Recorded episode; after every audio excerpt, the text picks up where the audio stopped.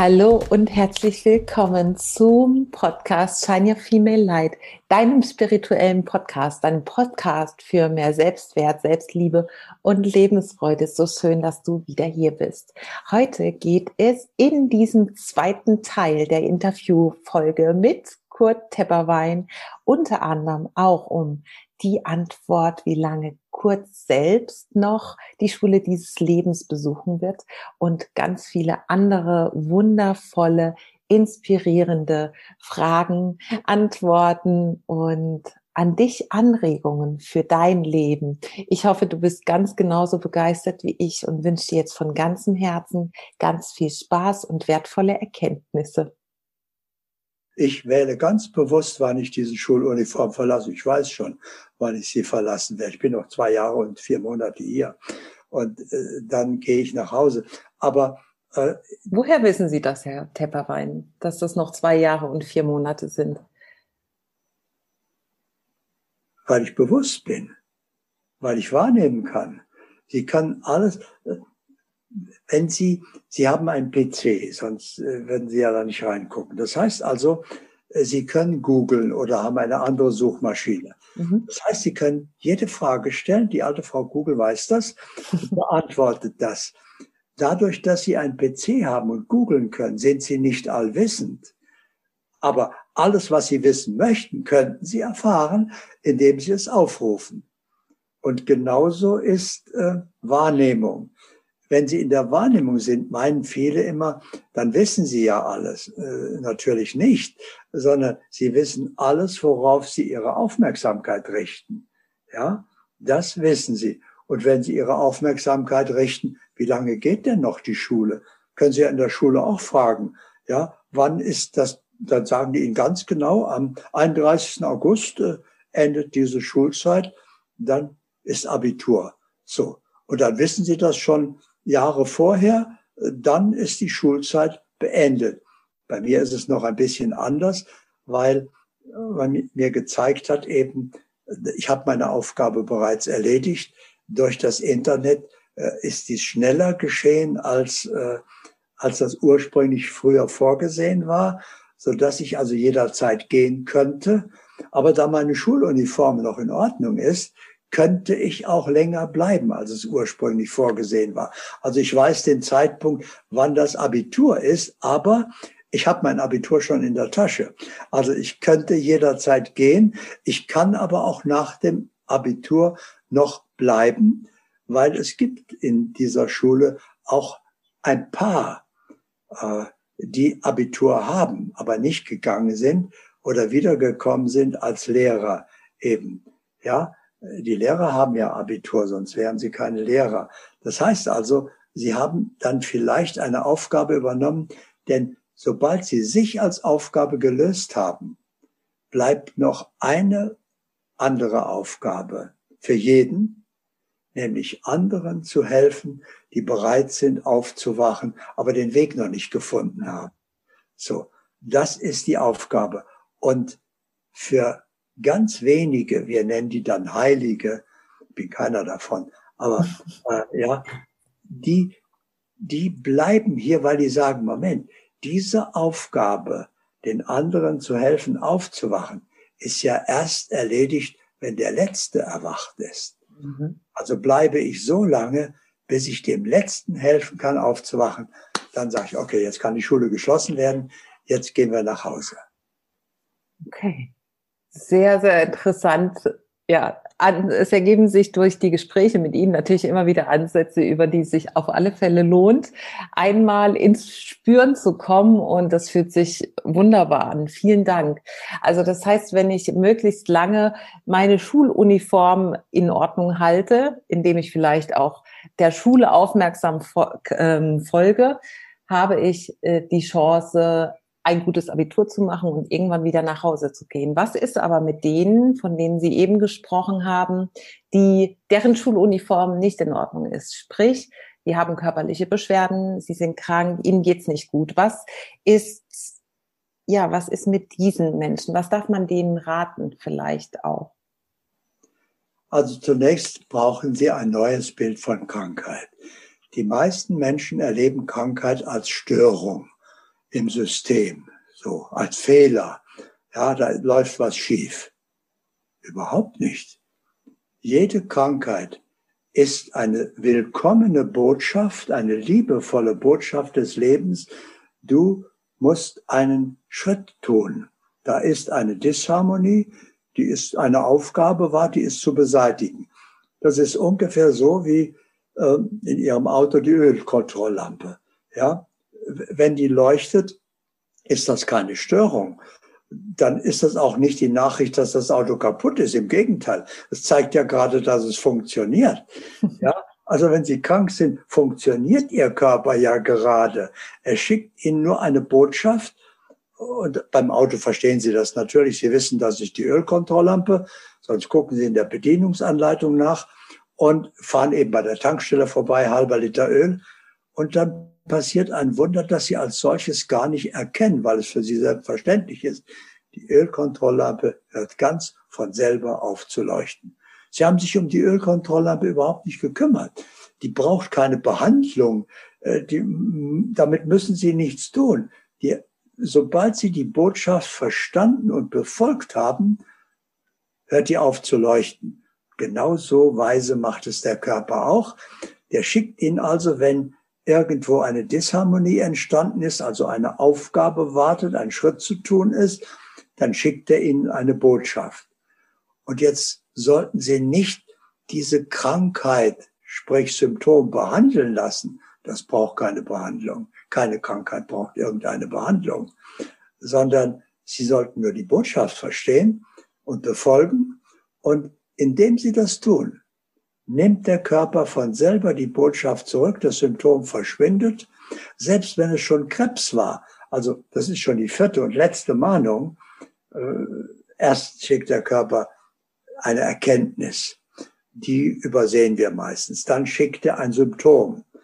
Äh, wenn wir das auch nicht beachten oder nur das Symptom behandeln und die Botschaft nicht verstehen, schickt er den Schmerz. Jetzt muss ich mich damit befassen, weil das einfach meine Aufmerksamkeit erzwingt. Das ist die dritte Mahnung.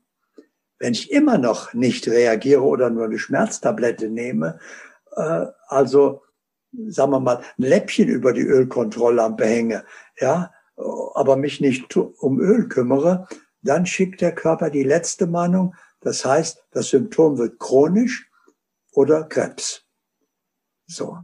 Das ist die letzte Mahnung. Wenn ich die immer noch nicht befolge oder nur operieren lasse oder was weiß, also immer am Symptom rum äh, ändern, dann werde ich von der Schule verwiesen. Okay. Das heißt, wir müssen den Auslöser, die Ursache der verschiedenen Mahnstufen, die unser funktionierendes System uns schickt, im Grunde erkennen und uns darum kümmern und da ansetzen und eben nicht Medikamente nehmen, um Symptome zu überdecken. Nein, Sie sollten natürlich die verschiedenen Mahnstufen überhaupt nie erleben, sondern sie sollten spätestens bei der ersten Mahnung reagieren. Besser wäre, sie würden so vernünftig mit ihrem Körper umgehen wie mit ihrem Auto.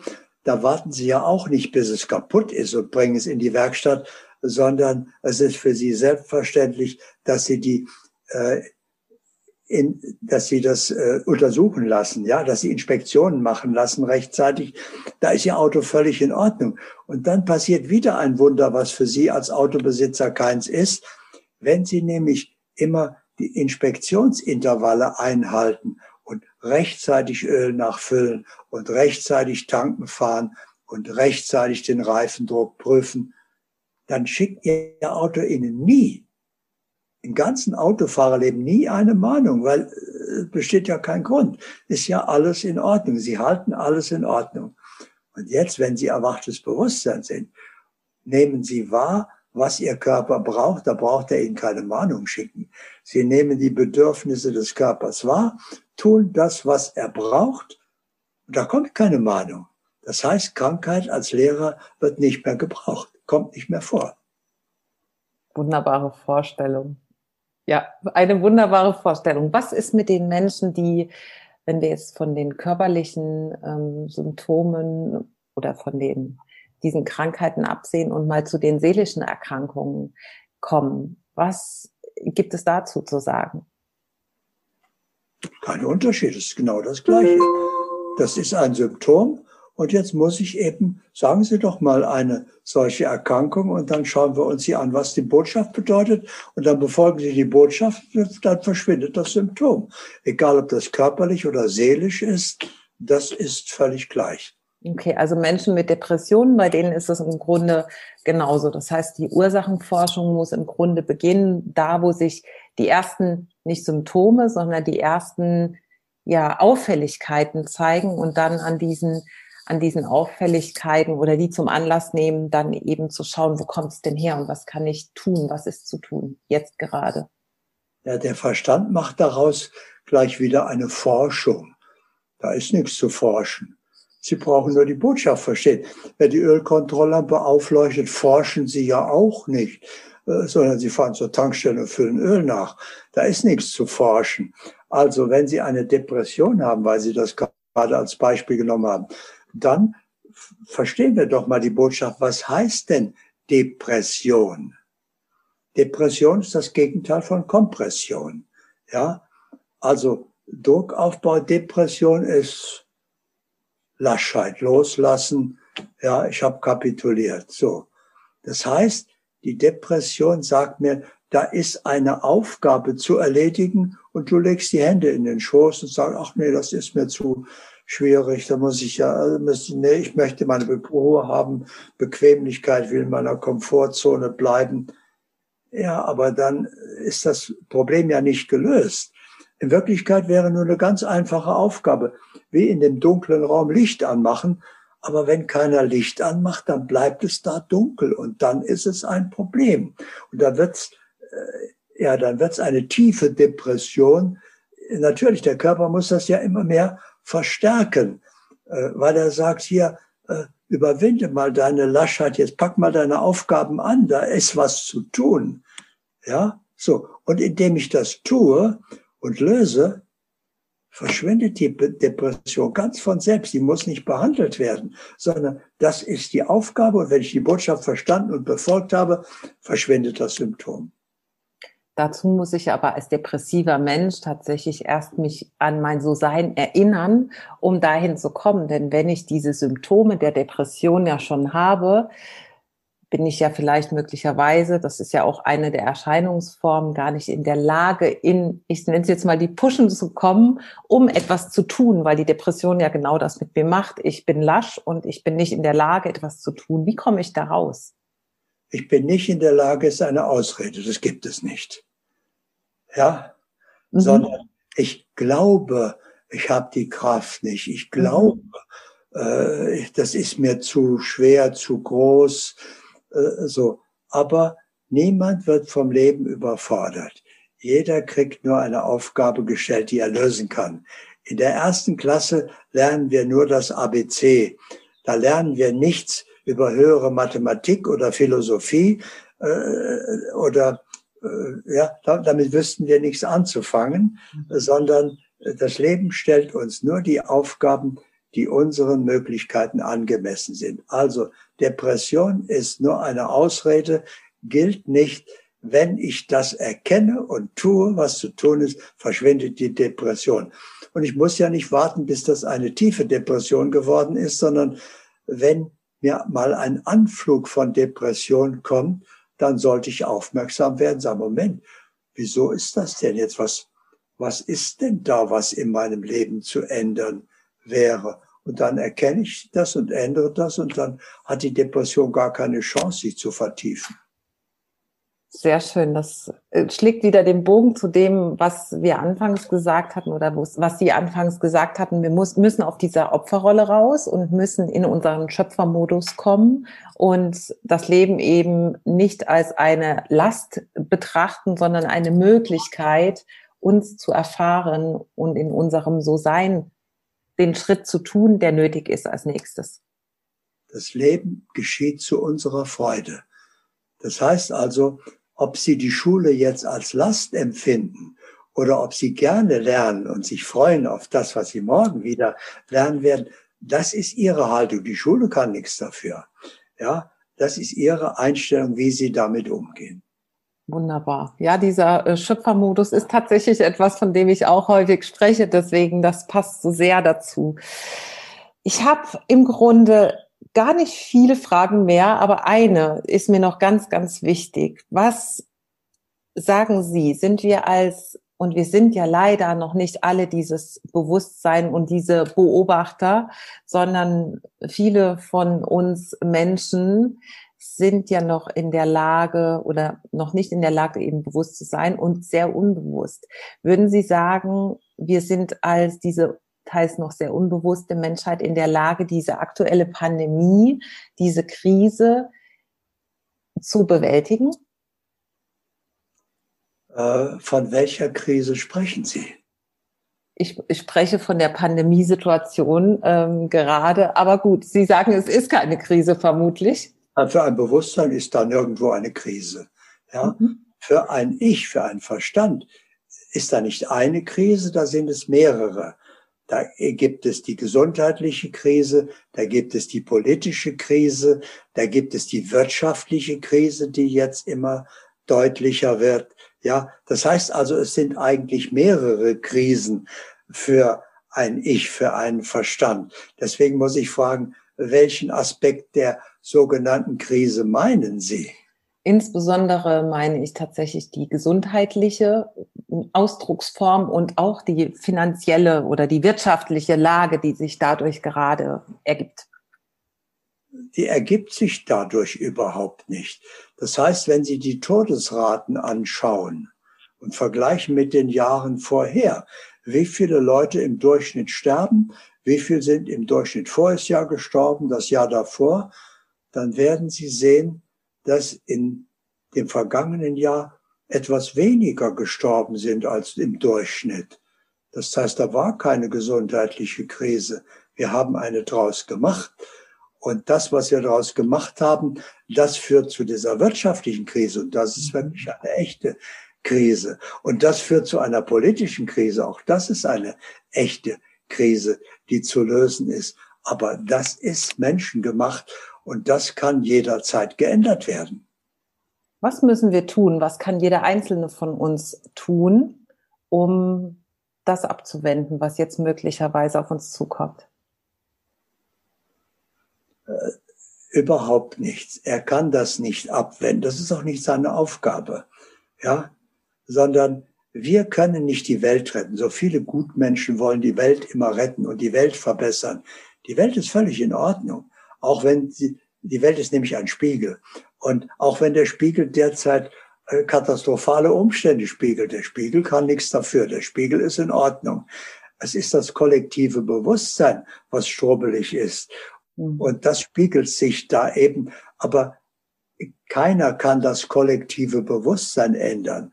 Wir sind einer von siebeneinhalb Milliarden Menschen. Aber jeder kann sein Leben ändern, sein Bewusstsein. Das heißt, wir sind unsere Aufgabe, nicht die Welt. Die Welt ist ihre eigene Aufgabe. Wir sind unsere Aufgabe und wir müssen uns als Aufgabe lösen und zum Beispiel nicht mehr sagen, wie Sie das eben gemacht haben, wir Menschen. Wir sind keine Menschen wenn Sie morgens in die Garage gehen, werden Sie ja auch nicht zum Auto. Und wenn Sie hier äh, in diese Schule gehen, werden Sie nicht zur Schuluniform. Wenn sich jemand mit seiner Jacke identifizieren würde, dann würde man sagen, hör mal, das solltest du behandeln lassen. Das ist eine ernste Störung. Ja.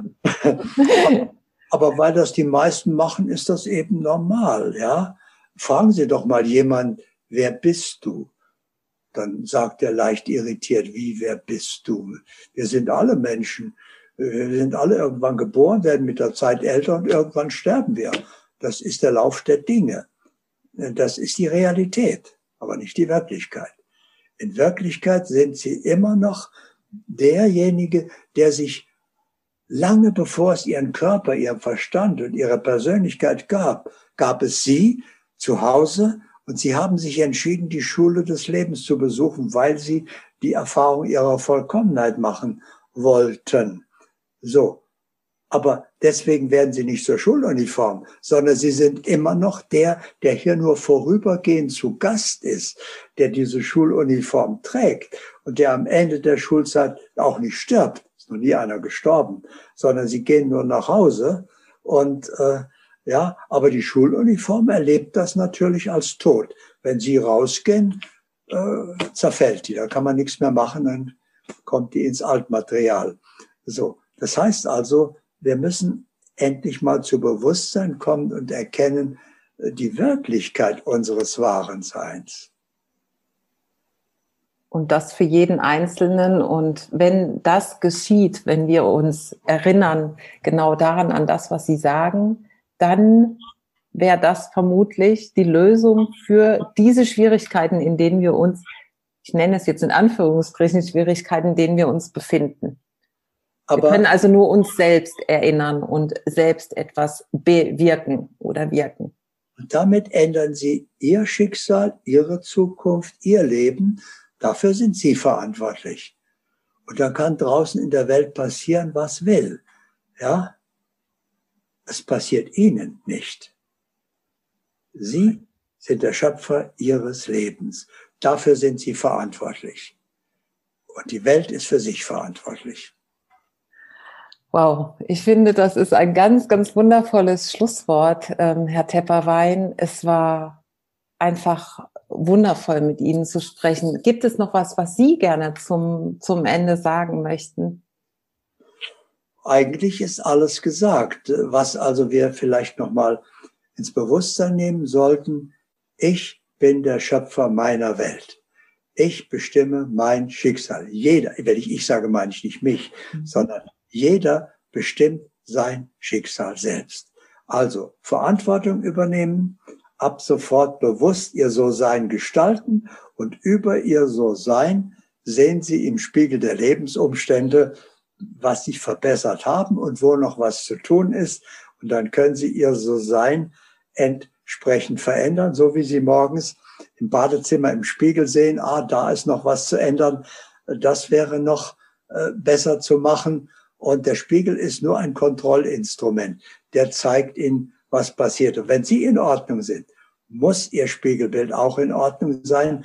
Wenn Sie ideal sind, dann ist Ihr ganzes Leben ideal. Der Spiegel macht keine Fehler. Also übernehmen Sie die Verantwortung und seien Sie ein bewusster Schöpfer und gestalten Sie bewusst über Ihr So-Sein, Ihr Leben. Und dann spielt es keine Rolle, welches Wetter draußen ist. Ihre Welt ist in Ordnung.